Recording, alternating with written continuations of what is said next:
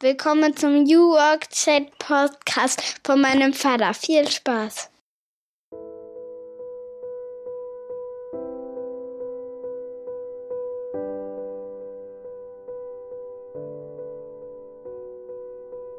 Und damit moin moin und herzlich willkommen zu meinem Podcast New Work Chat. Ihr seid wieder richtig hier, so wie jeden Freitag. Ich bin Gabriel Rath, hoste das Format seit 2018 und freue mich, dass wir auch heute wieder hineinstarten können in das Thema Arbeit und Leben, denn das gehört für mich zusammen.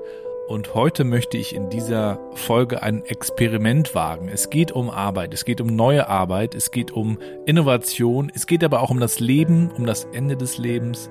Es geht um meine persönlichen Erfahrungen, die ich gemacht habe, und zwar Anfang des Jahres. Ich bin positiv reingestartet und wurde dann komplett aus der Bahn gehauen. Ich musste eine Podcast-Pause einlegen, wie einige von euch mitbekommen haben. Es gab im Januar und Februar keine Podcast-Folgen, sonst ja immer jede Woche Freitag. Warum das passiert ist, was mir da passiert ist, was ich da auch gelernt habe, das war sehr traurig und sehr komisch und manchmal auch gleichzeitig. Und ich habe darüber einen Blogartikel geschrieben und dachte mir, ich kann daraus ja eigentlich mal ein Hörbuch machen. Und zwar exklusiv hier in diesem Podcast für alle, die zuhören. Und dabei wünsche ich euch jetzt gute Unterhaltung.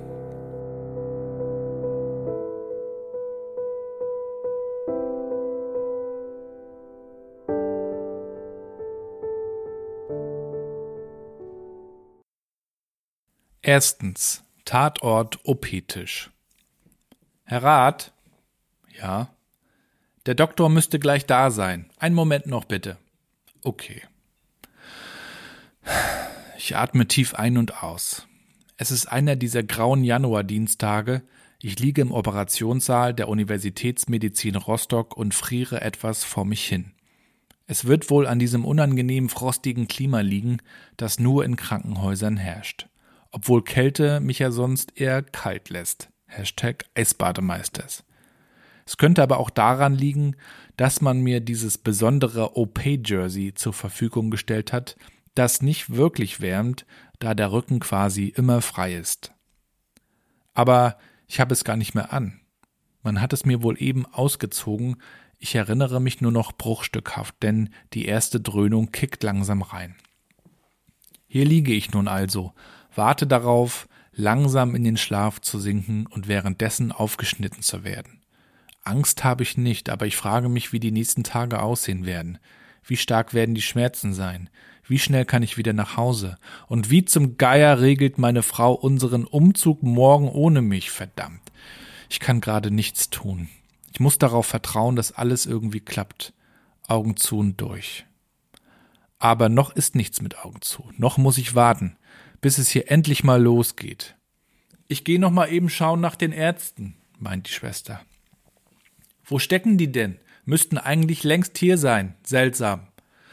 Einerseits wird mir gerade alles egal. Andererseits nervt die Warterei auf dieser steinharten OP-Liege, die mir in den nächsten Tagen noch mit aggressiven Rückenschmerzen im Gedächtnis bleiben wird. Nach keine Ahnung wie vielen Minuten kommt sie wieder. Die sind noch auf einer Fortbildung. Vorbildung nuschlig bemüht und spürbar angeschallert durch meine Maske. Ja, das machen wir hier immer direkt im Haus. Ist halt Uniklinik. Versucht mich die Schwester zu beruhigen. Das Letzte, was sie jetzt gebrauchen kann, ist ein Patient, der sich unnötig aufregt. Alles gut, Herr Rat. Geht gleich los. Ich schaue auf dem Rücken liegend nach oben an die Decke. Der Himmel des Operationssaals ist leider nicht blau. Alles erinnert an einen Maschinenraum. Hier muss schließlich nichts Feng Shui-mäßig abgefedert werden. Hier soll sich gar keiner wie zu Hause fühlen. Hier wird repariert, geschraubt, ausgebaut und angelötet, wie in einer großen Werkstatt. Ich drifte langsam ab, aber wohin eigentlich? Hoffentlich wirkt die Narkose auch richtig. Man hört ja manchmal so Geschichten von Überlebenden, die zitternd davon berichten, wie sie die ersten Minuten der Operation noch miterlebten, was wiederum die Ärzte nicht mitbekamen. Natürlich nicht. Aber die checken das dann nochmal, oder? Kann doch eigentlich gar nicht passieren heute im digitalen Zeitalter. Da schaut doch dann bestimmt noch jemand während der OP auf sein iPad und checkt das Narkose-Dashboard von Herrn Rath. So stelle ich mir das jedenfalls vor. Mit einmal platzt der Arzt rein und fährt mich viel zu laut von der Seite an. Na, Herr Rat, dann wollen wir mal. Ja, wollen wir? Ich weiß gar nicht. Und überhaupt, warum schreit er denn so? Der Typ sollte sich erstmal entschuldigen. Ich liege hier schon seit Stunden. Eine Minute im OP vergeht nämlich in dieser speziellen Raumzeitkonstellation so langsam wie eine Stunde außerhalb dieser Mauern. Er beugt sich über mich. Irgendwelche Allergien? Ja, gegen schreiende Chirurgen, die zu spät kommen. Zum 856. Mal beantworte ich die Frage an diesem Tag mit einem gereizten Immer noch nicht. Und was machen Sie beruflich? Auch das noch. Aber na klar, reden wir doch über Arbeit. Am besten noch über New Work. Und selbst wenn ich jetzt anfange mit Referent für Organisationsentwicklung beim Deutschen Sparkassen- und Giroverband, bringt uns das hier keinen Zentimeter weiter. Kommunikation bei der Sparkasse versuche ich halbwegs verständlich rauszubringen, während dieser seltsame Halbgott in Weiß mir bereits unauffällig das richtig gute Zeug in die Venen knallt. Jetzt kommt langsam Bewegung in die Sache. Alles beginnt sich zu drehen, wie in einem Flugsimulator oder diesem schrecklichen Fahrgeschäft des Todes auf dem Weihnachtsmarkt, in das K1, mittlerweile auch schon 13 Jahre alt, unbedingt mit mir gehen wollte. Aber ich blieb stark und weigerte mich. Früher liebte ich das, heute ist es das Schlimmste. Einfach Generation 40 plus. Wenn ich mit meinen Kindern auf den Spielplatz gehe, kann ich auch nicht mehr der entspannte Spielkumpane sein. Schon schaukeln ist das schwierig. Ich vermute, das träge Homeoffice ist schuld. Ich kann einfach nichts mehr ab. Aber heute komme ich aus dieser Nummer leider nicht mehr raus. Die Dröhnung übernimmt nun endgültig. Sekunde für Sekunde werde ich schwächer. Gleich fade ich aus wie ein schlechter Song im DJ-Mix. Wir sehen uns auf der anderen Seite. Mein letzter Gedanke, relax. Die können das hier. Alles Experten. Die machen den ganzen Tag nichts anderes werden sich nachher alle ansehen und sagen, we did a good job. Hauptsache, ich wache nicht auf und erfühle mit meinen Händen einen künstlichen Damenausgang auf meinem Bauch. Alles. Nur bitte das nicht. Zweitens. Rückblende. Wir schreiben den 31. Dezember 2022. Mit unseren drei Töchtern lassen wir so richtig die Korken knallen und stellen die leeren Robbie Bubble Flaschen einen Tag später brav zum Altglas. Ich bin gespannt auf das neue Jahr, das uns gleich zu Beginn richtig fordern wird. Denn es steht ein großer Familienumzug an. Mir geht es wie 99 Prozent der aktuellen Weltbevölkerung. Ich hasse Umzüge. Schon die Vorstellung davon, alle Sachen in Pappkartons einzupacken, Schränke ab und später wieder aufzubauen, an hunderten Stellen die Adresse zu ändern und den Spaß mit drei Kindern durchzupeitschen, lässt meine grauen Schläfen expandieren. Nach drei zermürbenden Jahren, in denen wir krampfhaft nach einer größeren Wohnung suchten, abwechselnd hofften und resignierten, uns stritten und versöhnten, konnten wir tatsächlich einen Mietvertrag für eine großzügige Fünfraumwohnung im Herzen Rostocks unterschreiben. Ganz klar ein Geschenk des Himmels. Am 25. Januar, vier Tage nach dem vierten Geburtstag unserer jüngsten Tochter, soll es nun rübergehen in die neue Wohnung. Das wird ein verdammt anstrengender Monat, denke ich mir, und kann noch nicht mal im Ansatz ahnen, wie krass es am Ende wirklich sein wird. Traditionell starte ich alkohol- und fleischfrei in das neue Jahr und lege am Montag, den zweiten, wieder mit der Arbeit los. Ich fühle mich gut, ich hab Bock. Freue mich auf mein kleines neues Büro in der neuen Wohnung. Bisher saß ich mal in der Küche, mal im Kinderzimmer und mal an meinem kleinen Sekretär in der hinteren Ecke des Wohnzimmers. Das führte natürlich regelmäßig zu Spannungen. Hashtag Kinder, Hashtag Netflix, Hashtag Papa braucht aber Ruhe. Dann beginnt dieser Mittwoch, der 4. Januar. Ich fühle mich irgendwie seltsam. Mein Bauch beginnt unangenehm zu krampfen. Kenne ich eigentlich nicht von mir. Im Laufe des Vormittags wird mir erst schweinekalt, dann extrem heiß und dann auch noch kotzübel. Es geht nicht anders, ich muss mich hinlegen.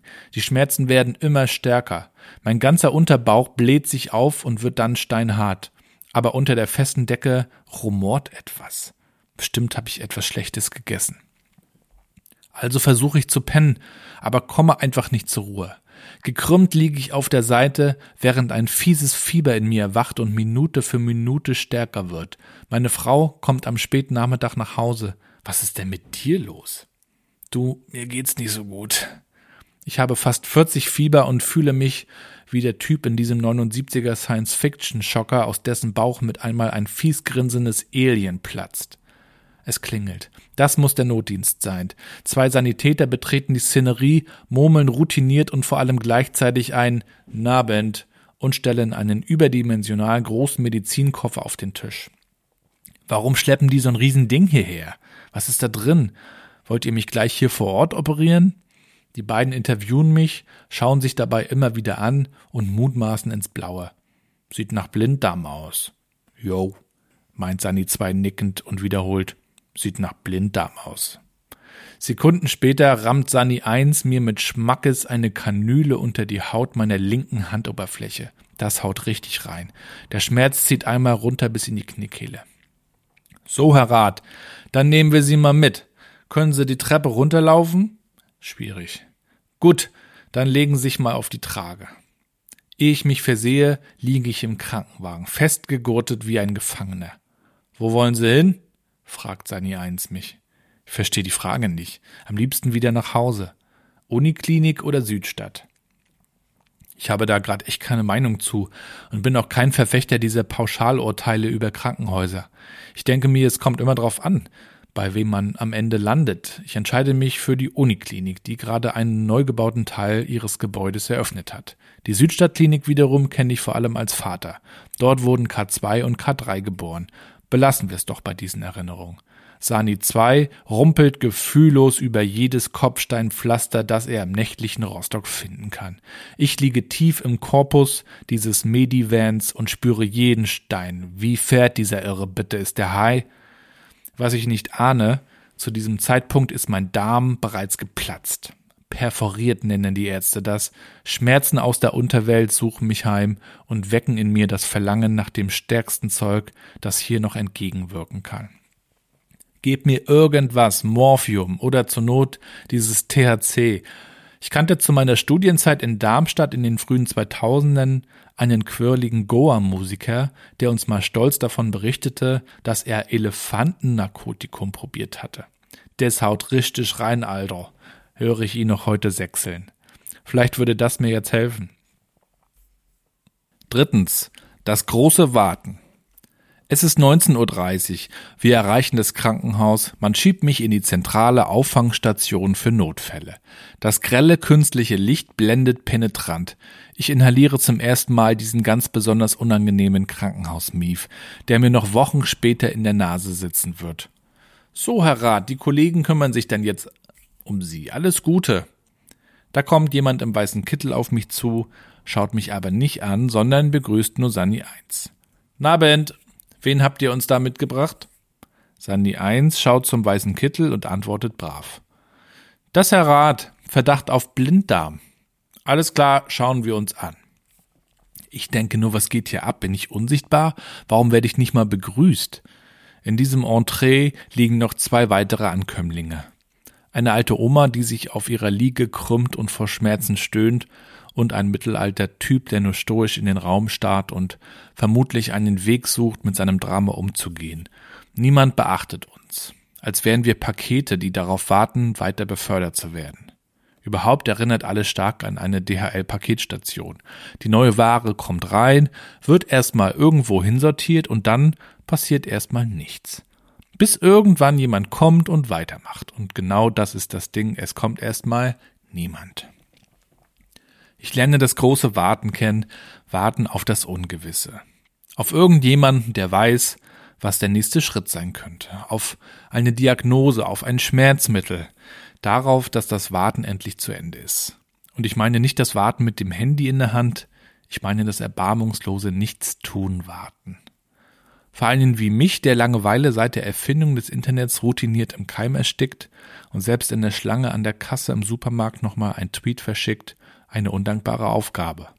Einfach nichts tun, gar nichts. Einfach den Gedanken freien Lauf lassen, während die Schmerzen in meinem Bauch mich von innen auffressen. Aber vielleicht liegt genau hier die Ironie.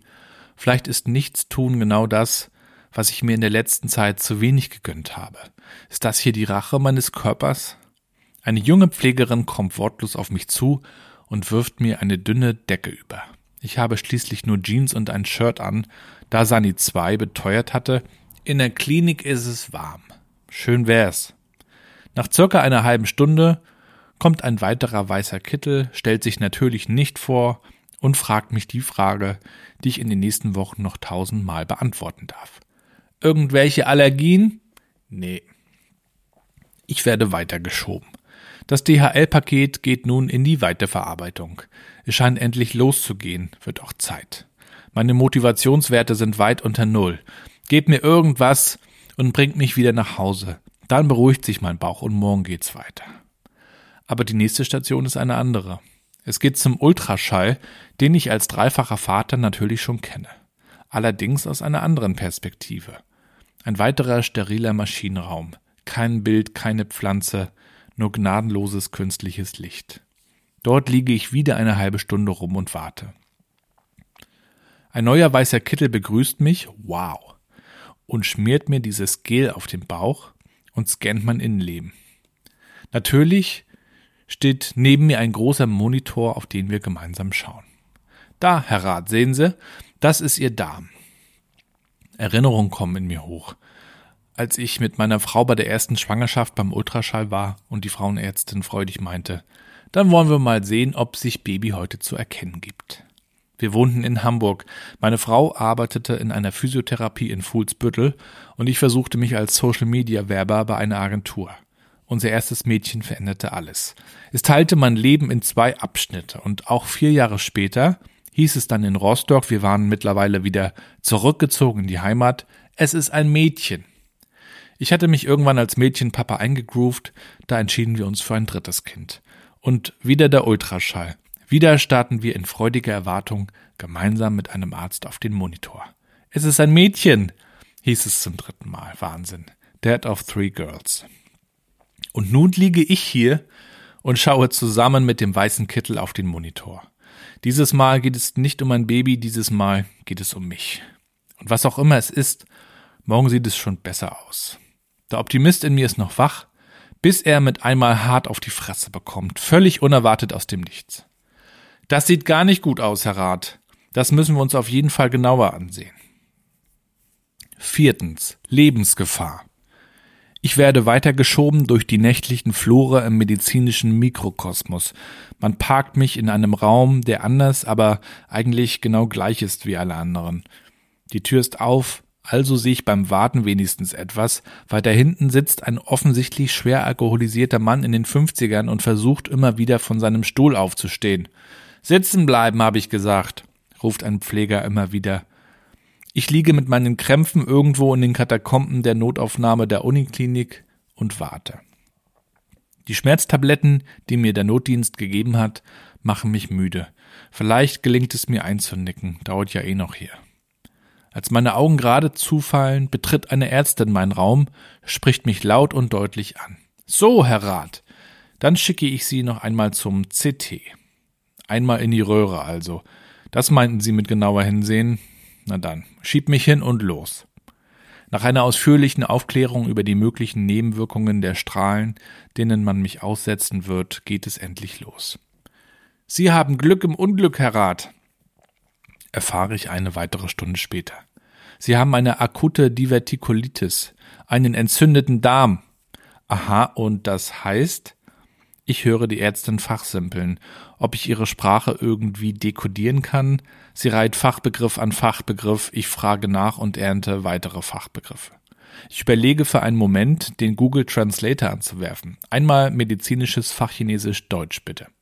Sie scheint zu erkennen, dass ich nur Bahnhof verstehe und wechselt zurück ins Deutsch. Herr Rat, bei Ihnen ist der Darm geplatzt. So etwas ist lebensgefährlich. Warte mal, was hat sie da eben gesagt? Sowas erleben wir in der Regel nur bei älteren Leuten, deutlich älteren. Aber warum, wie konnte das, das können wir im Moment leider noch nicht sagen. Das Gute ist, dass ihre Perforation von der anderen Seite gedeckt wurde. Offensichtlich hat mein Körper es selbst in die Hand genommen und die Unfallstelle abgesperrt.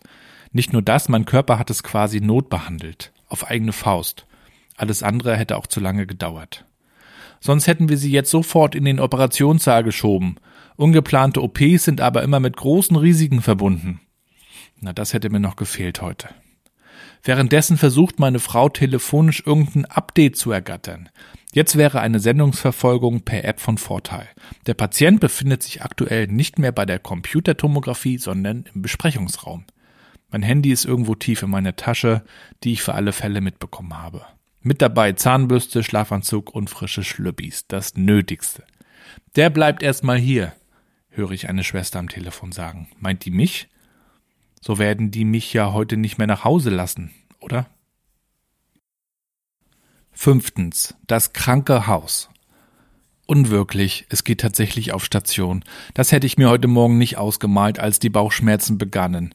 Man schiebt mich auf dieser schmalen Krankenhausliege kauernd durch die anonymen Korridore der Universitätsmedizin, die mich irgendwie an den Film Cube erinnern. Alles sieht gleich aus.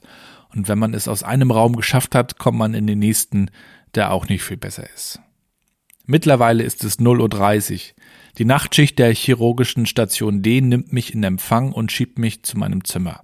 Ob die hier ein Bettzimmer haben? Das wäre ein Traum. Einfach Ruhe. Mehr will ich ja gar nicht. Minuten später liege ich in einem großen Vierbettzimmer. Das ist also mein Apartment für die nächsten Tage. Hier liegt zwar aktuell nur ein Opa, der fühlt sich aber berufen, aufgeregt auf mich einzuschnattern. Alles nicht so einfach. Geht manchmal schneller als man denkt. Ist dann so, ne? Was willst du machen? Hat er gerade einen doppelten Espresso getrunken? Immerhin begrüßt er mich freundlich und stellt sich sogar vor. Während Opi mir Dinge sagt, die mich kaum noch erreichen, weil meine Kräfte und meine Aufmerksamkeit schwinden, verpassen die Kittel mir einen Tropf. Kurz vor eins döse ich endlich ein. Opa ratzt auch wieder. Da ist sie also endlich. Diese Ruhe. Herrlich. Von wegen. Eine halbe Stunde später platzt eine Schwester wieder rein. Allerdings nicht so leise wie ich, wenn ich in das Kinderzimmer unserer Töchter schleiche, wenn sie nachts schlafen. Ganz im Gegenteil. Sie reißt diese überdimensional große und schwere Tür auf wie das Tor von Moria. Mein Tropf ist durchgelaufen und muss nun gewechselt werden. So, Herr Rat, einmal wechseln. Und natürlich bin ich nun wieder hellwach. Großartig. Immerhin liege ich am Fenster. Auch wenn ich gerade kaum etwas erkennen kann. Welche Ecke ist das da? Egal. Der 4. Januar 2023 neigt sich dem Ende entgegen. Ich werde ihn nicht so schnell vergessen. Ob meine Frau ihr Update noch bekommen hat? An mein Handy komme ich leider nicht. Kann mich kaum bewegen. Bin fix und alle und mit den Tropfkabel vertüdelt. Das Schmerzmittel wirkt irgendwie Good Night. Zack, bumm, da wird die Tür wieder aufgerissen. Und das bedeutet Flutlicht an, also alles, was es an künstlichem Licht in diesem Raum gibt. Deckenbeleuchtung, Eingangsbereich, Seiten, alles. Man könnte ja auch eine kleine Lampe anmachen, aber nein.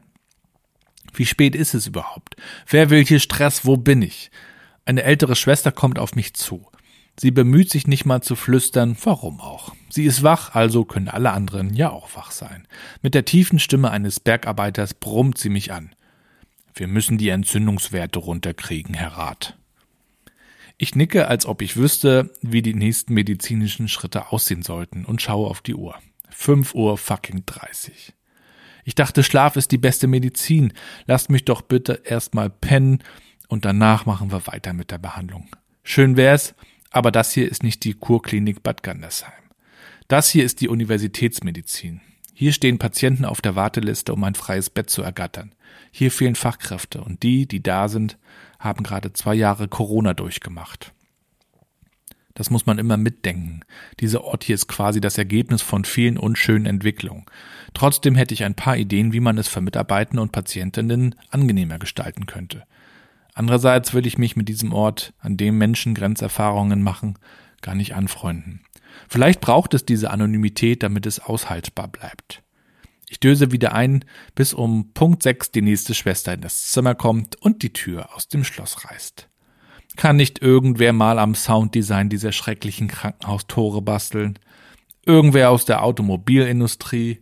So wie die Tür eines Porsche aufgeht und wieder ins Schloss fällt. So wünsche ich mir und meinen Mitbewohnern das. Stattdessen knallt und kracht es hier im Minutentakt und bei einem belegten Vierbettzimmer ist natürlich auch immer was los. Sechstens. Der zerhackte Tag. Es geht morgens los mit der sogenannten Morgencrew, die in aller Herrgottsfrühe die ersten Schnäpse verteilt, wie wir die Medizin in diesen kleinen Plasterbechern nennen. Dann kommt die Zimmerreinigung, im Anschluss die Waschpatrouille, gefolgt von den Frühstückslieferanten und der Visite. Und die ist hier echt eine große Sache. Der ganze Tag wird quasi drumherum organisiert, aber es ist ein Geheimnis, wann die Ärztin mit ihrer Entourage in die Area steppt. Irgendwann zwischen sieben und zwölf steckt dann für gewöhnlich ein Pfleger die Nase in unser Zimmer, schaut sich nochmal um, als würde er verfolgt und flüstert dann geheimnisvoll, müssten gleich hier sein. Aber warum flüstert der? Die Visite scheint berüchtigt zu sein. Der will man nicht in den Weg kommen. Und für die muss man eben auch alles vorbereiten. Die Betten müssen gemacht, die Katheter geleert und die Patienten geweckt sein. Wenn nicht, gibt's Ärger. Vermute ich. Wir liegen natürlich im letzten Zimmer des langen Stationsflurs. Das bedeutet, dass die Visite bei uns zuletzt reinschneit, während die ersten Zimmer sich bereits mental auf das Mittagessen vorbereiten können. Und dann geht alles ganz schnell. Ein kurzer, aber kräftiger Klopfer an unserer Tür und eine Schar weißer Kittel stürmt hektisch ins Zimmer. Sie sammeln sich um den Arzt, manchmal auch um die Ärztin, aber meistens um den Arzt. Dieser wirft ein gelangweiltes Morgen in den Raum, schreitet zu Patient 1 und von da aus dann weiter von Bett zu Bett. Traditionell beginnt die Routine immer mit derselben Frage. So will es das Gesetz. Na, wie geht's uns denn heute? Während man also die letzten 24 Stunden so gut es geht zusammenfasst, schaut der Doc nachdenklich in die Patientenakte. Die Entourage hört derweil nicht nur ganz genau zu, sie müssen offensichtlich auch total beschäftigt aussehen. Eine junge Dame Mitte 20 scheint die unsichtbare Regel für einen Moment vergessen zu haben. Sie guckt einfach nur aus dem Fenster, aber eben nicht beschäftigt in die Runde. Was fällt ihr ein? Es kommt erschwerend dazu, dass sie als einzige nichts in der Hand hat. Keinen Hefter, kein Tablet, nicht mal einen lausigen Stift. Wo hat sie nur ihren Kopf? Mitten in der Visite fällt dem Chefarzt dieser Fauxpas auf, woraufhin er sie in bester Dr. Haus-Manier anschnauzt. Hey, Sie! Nicht nichts machen!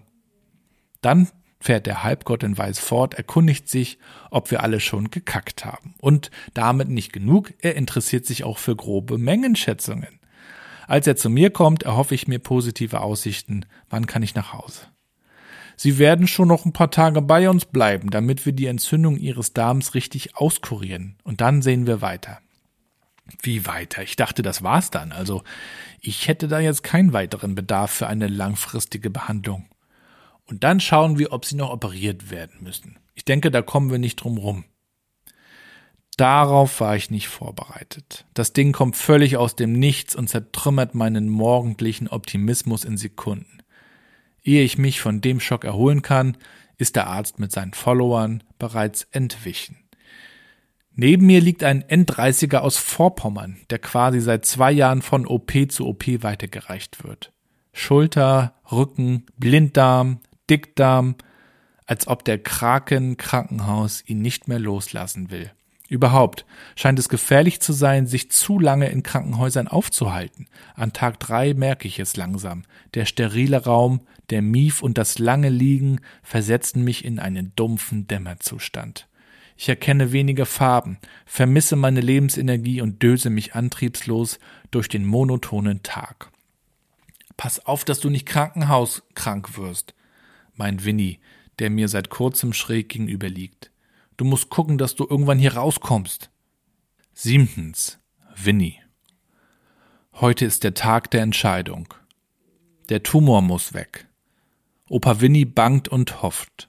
Gleichzeitig. Seine Chancen stehen 50-50. Die Hansasocken sollen ihm Glück bringen. Doch sie zwingen ihn, sie auszuziehen. Verdammte Vorschriften. Wird es trotzdem reichen? Die Ärzte kämpfen im OP um sein Leben. Es steht auf der Kippe. Zurück ins Leben oder weiter ins Ungewisse? Einen Tag zuvor lerne ich ihn kennen. Wir sind Mitbewohner auf Zeit, Leidensgenossen in der Chirurgie, in einem miefenden Vierbettzimmer der Uniklinik. Winnie ist freundlich, erzählt Witze. Ist ja sonst so trist hier, meint er. Ein herzensguter Mensch, mit Frau, Sohn und Tochter. 45 Jahre hat er bei derselben Firma malocht. Hab immer gern gearbeitet, betont er. Nie getrunken, nie geraucht. Und dann das. Diagnose Krebs. Also Chemo, Woche für Woche. Und heute die große Operation. Winnies Platz ist nun leer. Sein Bett ist nicht mehr da. Wird er wiederkommen? Stille. Am nächsten Morgen wache ich auf, aber Opa Winnie ist noch nicht zurück. Kein gutes Zeichen. Aber seine Sachen sind doch noch da. Die Hoffnung stirbt zuletzt.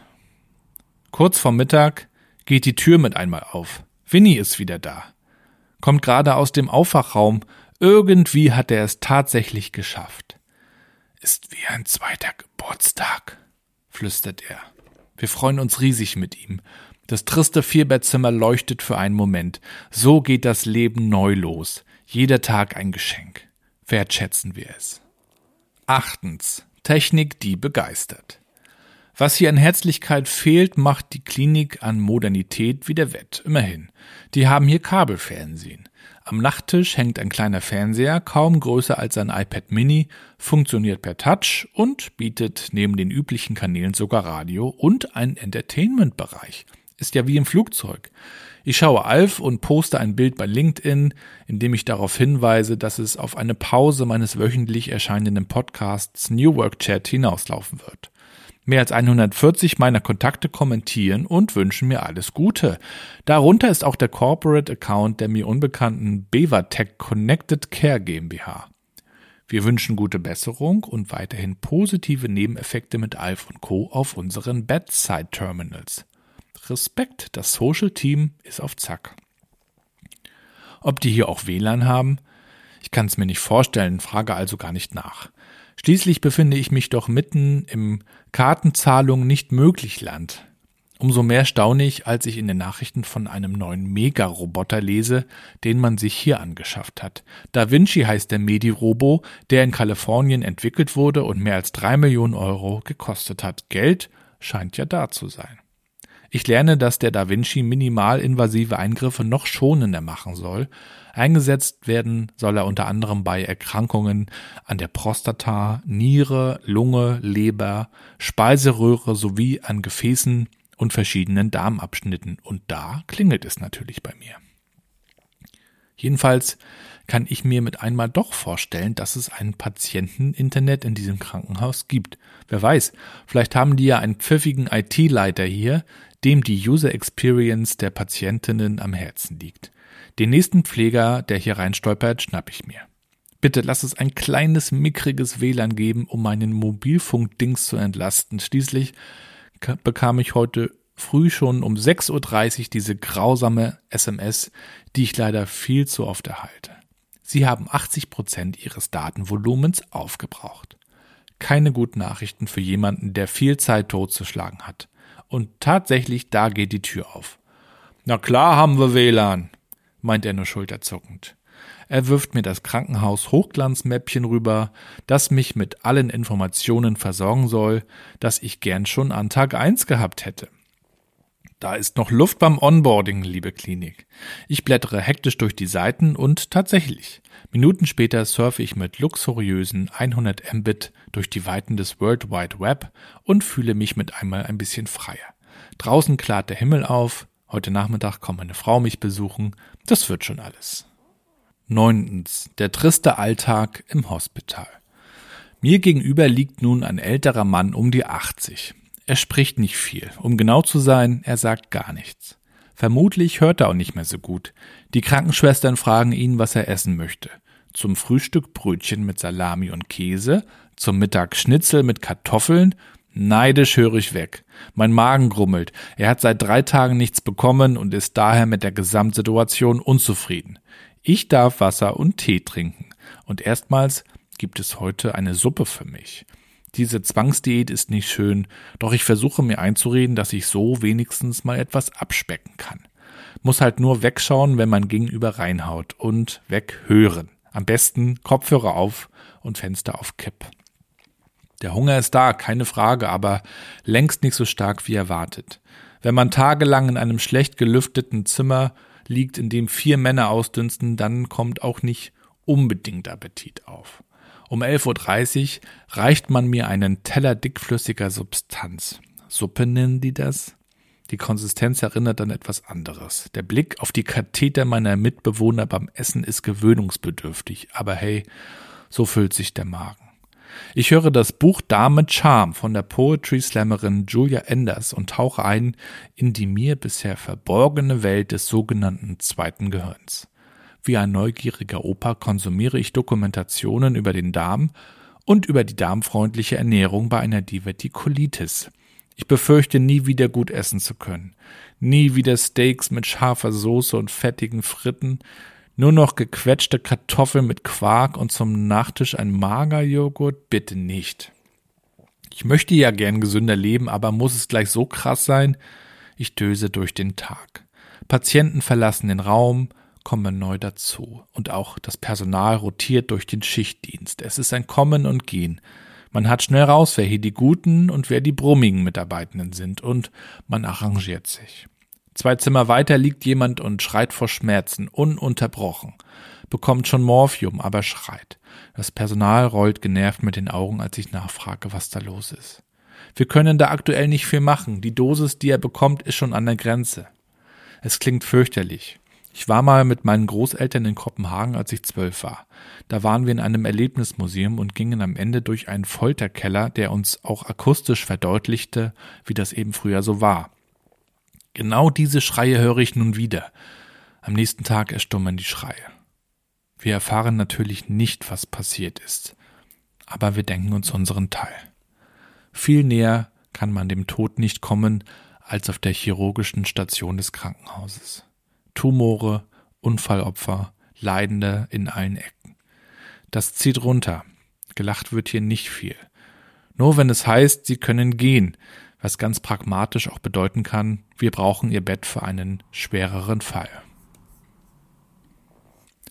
Zehntens. Auf Wiedersehen. Nach einer Woche darf ich tatsächlich raus. Die Freude ist groß, denn ich erfahre es erst am Morgen des Entlassungstages von der Visite. Egal. Hauptsache nach Hause. Allerdings hat die Sache einen Haken. Ich muss nochmal zurückkommen. Für eine Operation. Die Chirurgen empfehlen mir dringend, das Stück des Darms entfernen zu lassen, in dem das Loch sich bildete. Und ich hatte gehofft, dass es einfach wieder zuwächst. Ich bekomme eine Überweisung für meine Hausärztin, einen sogenannten Krankenhausbrief. Da stellen sich mal vor, Herr Rat, und wir sehen uns dann in zwei Wochen wieder hier. Am 24. Januar planen wir Sie dann hier ein. Aber am 25. wollen wir doch umziehen. Und diesen Horror, den ganzen Haushalt mit drei Kindern und Dackeldame Adele soll meine Frau alleine wuppen, die wird sich bedanken. Es wird ja schon zu zweit stressig. Erwähnte ich, dass ich Umzüge abgrundtief hasse? Wenn ich schon daran denke, Schränke ab und später wieder aufzubauen, wird mir anders. Dazu kommt erschwerend, dass ich nicht unbedingt der talentierteste und passionierteste Hobbyhandwerker bin, Darüber freuten sich in den letzten Jahren besonders mein Vater und mein Schwiegervater, die dann mit ihrer Handwerkerexpertise immer wieder glänzen durften. Da wir in den letzten Jahren relativ oft umgezogen sind, hielt sich natürlich die Freude auch in Grenzen, wenn wir mal wieder ankündigten, dass wir umziehen. Aber es ließ sich leider oft nicht vermeiden. Wir zogen 2007 ohne Kinder nach Hamburg, in den Süden nach Harburg. Dazu meinte Beginner Jan Delay mal, südlich der Elbe ist das Leben nicht dasselbe. Mag sein, war aber bezahlbar für uns arme Kirchenmäuse. Irgendwie begann ich mein Volontariat bei einer Werbeagentur und wir konnten uns mehr leisten, zogen also in das richtige Hamburg, nördlich der Elbe. Freunde und Familienmitglieder kamen damals zu uns und halfen uns beim Umzug. Ende 2011 zogen wir dann zurück nach Rostock mit unserer ersten Tochter, um in den Genuss des Familiensupports zu kommen. Da ich aber noch keinen Job in Rostock fand, suchte ich mir erstmal ein WG-Zimmer und zog nach Altona. Nach drei Monaten Pendeln kam ich nach und entdeckte eine Traumwohnung für uns im Ostseebad Warnemünde, dem Stadtteil Rostocks mit eigenem Strand. Dem Stadtteil, in dem ich in den 80ern und 90ern aufgewachsen war. Also wieder ein Umzug. Dann wurde meine Frau nach einem Jahr aber wieder schwanger und die Wohnung verkleinerte sich wie von Geisterhand. Also wieder Umzug in eine Wohnung mit mehr Platz. Im Freundeskreis hielt sich die Begeisterung in Grenzen und auch in der Family wurde wir ziehen wieder um zum Running Gag was das auch kostet. Also nervlich.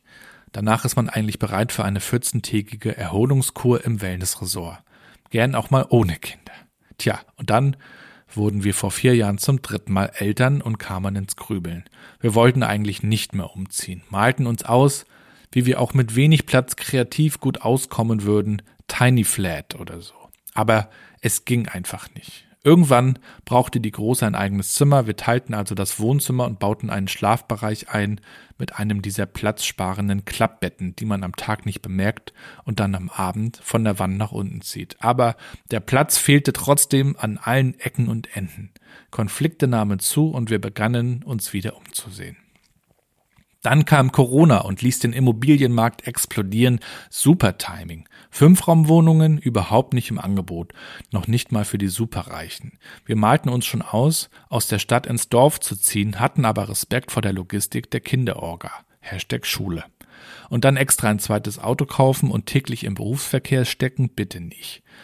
Und genau als wir eigentlich schon enttäuscht aufgegeben hatten, ergab sich etwas und wir bekamen den Zuschlag ein Geschenk des Himmels. Also Umzugsunternehmen angefragt und bestellt. Das im Hinterkopf zu haben, nahm mir natürlich etwas den Druck, als ich begann, mich mit dem Gedanken einer OP zu beschäftigen. Elftens. Einmal unters Messer oder doch nicht? Ganz wohl ist mir nicht bei der Vorstellung aufgeschnitten zu werden. Was, wenn da Komplikationen auftreten? Was, wenn die noch was anderes finden? Außerdem sagt man Chirurgen doch nach, dass sie immer zu OPs raten. Die verdienen für die Kliniken doch genau damit ihre Kohle, oder? Andererseits sind sie die Experten. Die werden ja niemand aufschneiden, wenn es nicht sein muss. Wir sind ja nicht bei der Organmafia. Mal sehen, was die Hausärztin sagt. Nur doof, dass die selber krank ist. Vertretung ist zufälligerweise eine Internistin, die mich sehr freundlich begrüßt und sich meinen Case schildern lässt.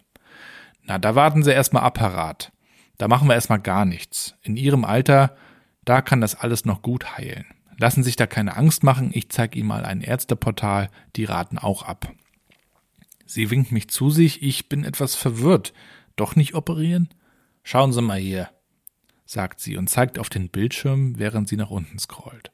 Die Experten sind sich einig, da operiert man nicht gleich.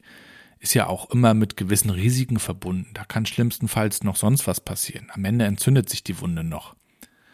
Aber ich dachte, es wäre ein Risiko, nicht operieren zu lassen, entgegne ich kleinlaut. Naja, ein Risiko gibt es natürlich immer, egal was Sie machen. Fantastisch. Ich bedanke mich und gehe einigermaßen zerknirscht nach Hause. Was mache ich denn jetzt?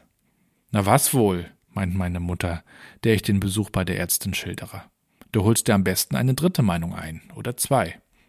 Aber das sind dann ja vier. Ja, umso besser. Ich google Darmexperten in Rostock und tatsächlich, da poppen einige Spezialisten auf. Ich rufe an und erreiche natürlich erstmal niemanden. Das kenne ich schon. Dann den nächsten, aber ich habe wieder Pech. Und dann lese ich Darmsprechstunde. Ich fühle mich wirklich allmählich wie ein 80-Jähriger. Und tatsächlich passiert den Erfahreneren eine Entzündung des Darms eigentlich wesentlich öfter als mit Agern wie mir. Darmsprechstunde klingt nach dem Treff der anonymen Darmkranken, die sich etwas peinlich berührt im Stuhlkreis über ihre Erfahrungen und Ängste austauschen. Da hätte ich spontan mehr Lust auf andere Sachen. Gott sei Dank ist die Darmsprechstunde aber telefonisch. Ich rufe ein paar Tage später da an und spreche mit einer jungen Dame, der ich meine Story ausführlich erzähle.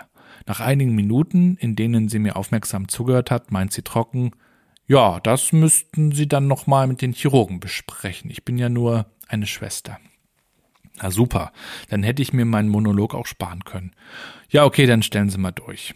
Die sind jetzt nicht zu greifen. Ich richte es aus und die melden sich bei Ihnen. Was dann die nächsten Tage natürlich nicht passiert. Ich spreche mit dem Eigentümer unserer neuen Wohnung und wir kommen auf das Thema. Stellt sich raus, dass er Arzt ist, spezialisiert auf Inneres. Ja, das lassen Sie mal machen. Sollte bei Ihnen auch kein Problem sein, sind ja noch jung. Gilt das schon als dritte Meinung, so aus der Hüfte? Ohne meine Werte im Detail zu kennen? Doch er ist nicht der Einzige, der sich mit dem Thema Divertikulitis auszukennen scheint. Ich mache keinen großen Hehl aus meiner Krankheit und erzähle es hier und da und staune, was ich daraufhin höre. Ja, genau das hatte ich letztes Jahr auch. Mit OP kann ich dir nur raten. Lass das machen. Du weißt sonst nie, ob das Loch bei dir wieder richtig zugeht. Okay, das ist ein Punkt. Dann klingelt auch noch unverhofft mein Handy und der Chirurg aus der Klinik ist dran, der von der Darmsprechstunde. Er versteht überhaupt nicht, dass ich jetzt nochmal an Zweifeln komme. Das sei schließlich auch der normale Prozess und würde auch im Leitfaden so stehen. Aha, na dann. Aber je mehr ich Gespräche dazu führe, umso sicherer werde ich, ich bleibe bei der OP. Ziehen wir es einfach durch. Die machen das ja ständig, wird schon gut gehen. Drei Tage vor der geplanten Operation lasse ich mich in der Klinik durchchecken und über Narkose und Co. aufklären. Zwei Tage vorher darf ich zwei widerlich schmeckende Abführcocktails genießen. Meine Frau und unsere Kinder sind bei der Family zum Kaffee eingeladen. Ich bleibe besser zu Hause und beginne mein ganz besonderes Heilfasten. Am nächsten Tag lasse ich mich ins Krankenhaus fahren. Aber dieses Mal bin ich vorbereitet. Zwölftens. Seven vs. Wild. Twitch-Streamer Knossi erlebt währenddessen sieben schwere Tage im Dschungel einer einsamen Insel in Panama. Er ist einer von sieben Freiwilligen, die sich darauf eingelassen haben, eine Woche in der Wildnis zu überleben und dabei nur sieben Gegenstände aus der Zivilisation dabei zu haben. Auf YouTube kann man das verfolgen. Und auch ich habe sieben Gegenstände dabei, als ich mich erneut in die grauweißen Abgründe der Klinik begebe. Erstens, mein Kopfkissen. Ich habe in der ersten Woche so mies gepennt, was unter anderem an dem harten und kleinen Kissen lag und an der Matratze, aber ich kann ja schlecht meine eigene Matratze mitbringen. Zweitens, mein Laptop. Ich freue mich auf einen Rewatch einer meiner Lieblingsserien, Mad Men. Das wird mich sicher ablenken. Drittens, Oropax. Wer weiß, mit wem ich in einem Zimmer liegen werde und wer weiß, wie krass die Männer schnarchen. Ich bin da tatsächlich sehr sensibel und komme dann überhaupt nicht mehr zur Ruhe, wenn da erstmal einer begonnen hat, die Bäume zu sägen. Viertens, Minzöl. Ich weiß, es stinkt hier, mal mehr und mal weniger, aber besser bin ich gewappnet und kann mir ein paar Tropfen unter die Nase reiben. Machen Müllmänner wohl auch so. Fünftens, Handy. Für Messenger und Twitter. Wichtig zum Überleben. Sechstens, Kaugummis. Für etwas Geschmack zwischen Wasser und Tee. Und siebtens Hausschuhe für ein kleines bisschen Zuhausegefühl. Und da bin ich also wieder nach 14 Tagen zurück auf Station D der Unimedizin Rostock. Dieses Mal tatsächlich in einem angenehmen Zweibettzimmer. Mein Mitbewohner auf Zeit ist sehr nett und scheint hygienisch zu sein. Das ist schon mal die halbe Miete, zumal man sich hier eine Toilette teilt. Ich ziehe mir den stylischen OP-Dress an, denn an Tag 1 steht eine Darmspiegelung für mich an soll angeblich halb so wild sein. Und ist es dann zum Glück auch. Ich bin mittlerweile fast zwei Tage wieder ohne Essen, noch geht es. Morgen steht die OP an, daher natürlich weiterhin nichts essen. Schade eigentlich. Ich suche die Abwechslung und schlurfe über den tristen Flur der Station, setze mich an einen kleinen Tisch und lasse die Szenerie auf mich wirken. Da hinten kommt jemand langsam den Gang runter und auf mich zu. Ein kleiner Opa im Bademantel. Er hat eine Glatze, fast als ob er eine Chemo bekommen hätte. Ich trau meinen Augen nicht. Ist das etwa Winnie? Tatsächlich. Winnie, ich bin's. Du noch hier? Ich kann wohl morgen nach Hause, sagt er und strahlt. Der Tumor ist raus, jetzt wird alles gut. Ich berichte ihm kurz von meiner Story und Winnie meint nur, kannst nix machen. Ist dann so. Wird schon großer. Ich wünsche ihm alles Gute und meine es. Vielleicht sieht man sich mal bei Hansa. 13. Der Tag des Eingriffs. Ich wache auf und denke sofort an die Operation. Wann es wohl soweit sein wird? Das weiß man hier nie.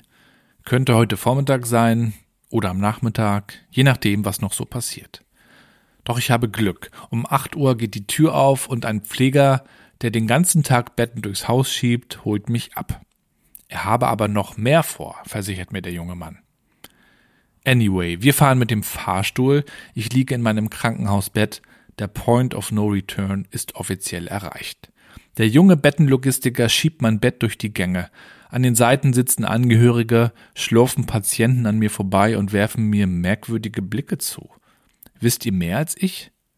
Noch könnte ich abhauen, im flatternden Krankenhaushemd, barfuß die Flucht ergreifen wie Dr. Kimball. Einfach ab durch die Mitte, egal wohin, nur weg. Aber nein, ich wollte das hier ja. Wir erreichen also den Bettenparkplatz in einer der unteren Stockwerke. Hier liegen bereits drei Patienten in ihren Betten und warten buchstäblich auf grünes Licht. Tatsächlich gibt es eine Ampel über dem großen schweren Tor, hinter dem sich der Maschinenraum befinden muss. Momentan leuchtet es rot. Sekunden werden zu Minuten. Es zieht sich. Dann, endlich, es geht los. Man schiebt mich in den Innenbereich. Ich bin ziemlich aufgeregt. Habt ihr irgendwas zum Runterkommen? Es piept irgendwo da hinten. Eine Schwester übernimmt mein Bett und schiebt mich weiter in einen recht kleinen Raum. Hier soll das Gemetzel also gleich stattfinden. Ist das nicht etwas eng? Wie viele Leute sind denn bei meiner OP dabei? Will ich wissen. Ja, so acht vielleicht. Krass. Läuft vielleicht ab wie die Visite. Einer hat den Hut auf, meist sind das hier Männer, und der Rest muss möglichst beschäftigt aussehen. Mit dem Stift in der Hand und einem Block unter dem Arm. Ich werde mal wieder gefragt, ob ich Allergien habe und wie das mit Vorerkrankungen aussieht. Und überhaupt, was denn heute gemacht werden soll. Ernsthaft? Ich dachte, das sagt ihr mir. Doch diese Mini-Interviews sind angeblich Teil der Routine. Step 1 im OP-Prozess. Abgleichen von To-Do und Erwartungshaltung der Patienten. Außerdem kann man gar nicht oft genug fragen, meint die Schwester. Ist alles schon mal vorgekommen, dass der falsche Patient operiert wurde? Wie beruhigend. Ich hoffe, sie spielt auf die 50er Jahre an. Ich meine, wir leben im Hightech-Zeitalter. Roboter operieren hier. Was wollt ihr eigentlich? Überhaupt bin ich genervt, weil es nicht losgeht. Das erste Narkosemittel tüdelt mich langsam etwas ein, dann kommt das richtig gute Zeug, hoffe ich jedenfalls. Doch es ist das Gegenteil. Alles dreht sich und kein Arzt in Sicht. Doch da hinten kommt jemand. Alles verschwimmt. Ich vermute die Umrisse eines weißen Kittels. Herr Rat? Herr Rat? Ja, anwesend. Was ist? Der Doktor müsste gleich da sein. Einen Moment noch bitte. Okay. Wir erinnern uns an den Anfang dieser Geschichte. Vierzehntens. Das langsame Erwachen. Ich öffne meine Augen langsam. Alles ist weiß. Gedämpftes Licht. Ein entferntes Flüstern. Wo bin ich? Auf der anderen Seite? Lief es doch nicht so gut? Ich schließe die Augen wieder und versinke noch einmal. Nach einer Weile komme ich zu mir. Ich liege im Aufwachraum. Man hatte mir vorab davon berichtet. Hier stranden sie alle nach dem Tiefschlaf. Es ist ein bisschen wie bei Inception. Da gibt es diese Szene von dem Schlaflabor, in dem regungslose Körper dösen und träumen, und auch hier gibt es eine Überwachung. Als sie bemerken, dass ich aufwache, schicken sie jemanden zu mir. Nein, ich will nix. Nein, ich brauch nix. Ich drehe mich lieber nochmal um. Ich taste mit meinen Händen auf den Bauch. Alles, nur bitte kein künstlicher Darmausgang. Ich spüre auf der rechten Seite des Bauchs mehrere große Pflaster. Aus einem scheint etwas rauszukommen. Es ist ein Schlauch. Warum habe ich verdammt nochmal einen Schlauch im Bauch? Alles dreht sich. Ich bin schwach. Schätzungsweise auf sieben Prozent Akku oder so. Ich schaue zur Seite und stelle fest, dass ich an einem Tropf hänge. In meine Hände haben sie je einen Zugang gelegt, um Schmerzmittel und weitere Flüssigkeiten wie NaCl bei Bedarf schnell zuführen zu können. Nach weiteren zwei oder drei Stunden, wer weiß das schon, fährt mich ein weiterer Bettenschieberbursche durch die Flure des cleanen Krankenhauskomplexes, der mir vorkommt wie eine Raumfahrtstation auf dem Mond. Tatsächlich, es geht wieder auf Station. Ich habe es hinter mir. Was ich nicht weiß, ich habe es eigentlich noch vor mir. Denn die OP selbst ist nicht das Ding. Davon bekommst du nicht viel mit. Der absolute Hammer ist die Zeit danach. Die Tage und ganz besonders die Stunden nach der OP, wenn die harten Drogen nachlassen. Doch jetzt freue ich mich erstmal auf mein beschauliches Zweibettzimmer. Aber das Glück soll nicht lange halten, denn man verfrachtet mich aus dem kleinen ruhigen Zimmer. Angeblich gibt es schwere Fälle, die man zusammenlegen müsse. Später erfahre ich hintenrum, dass ein älterer Herr das Zimmer für sich allein gebucht hat und dort nun seine Ruhe genießt. Was für eine privilegierte Nummer. Auch ich hatte mich mal in meiner ersten Krankenhauswoche nach den Preisen erkundigt, aber 65 Euro pro Nacht waren mir dann etwas zu fett.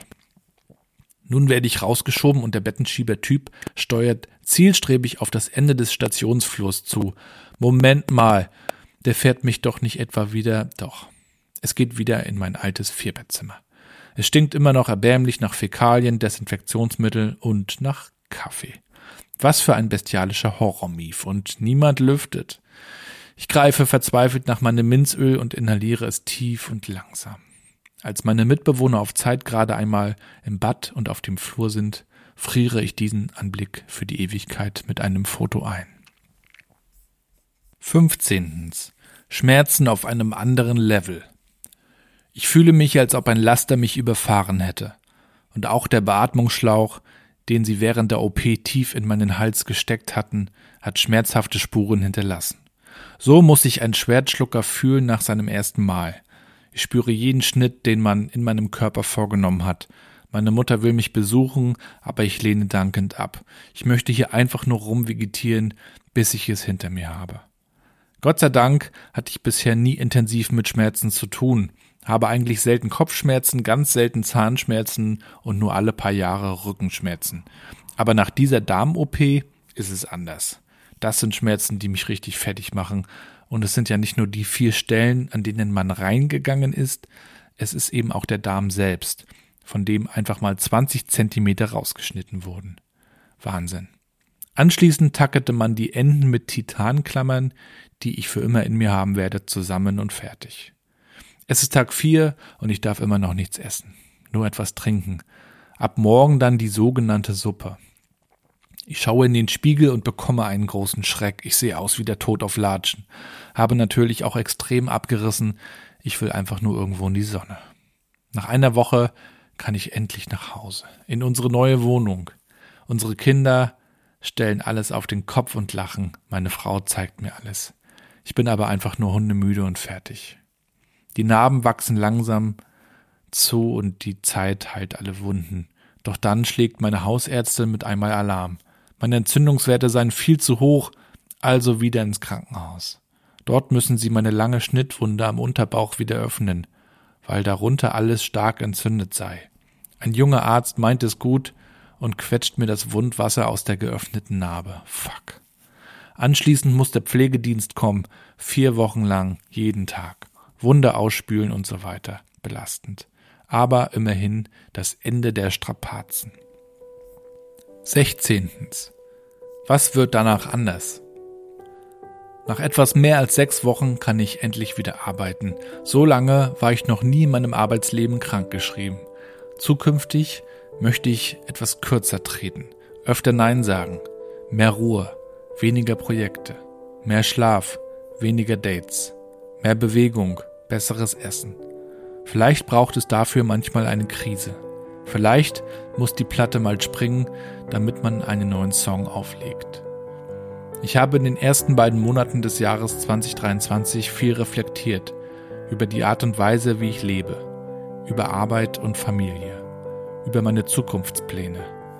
Was interessiert mich nur und worauf fokussiere ich wirklich? Was möchte ich bewirken? Wie kann ich mit meinen Stärken in dieser Welt gestalten? Diese Fragen werden mich weiter begleiten, bis ich irgendwann alt und grau bin, wie Winnie, der dem Tod den Stinkefinger zeigte und das Leben nun mit seiner Frau genießen wird. Carpe diem, alles wird gut.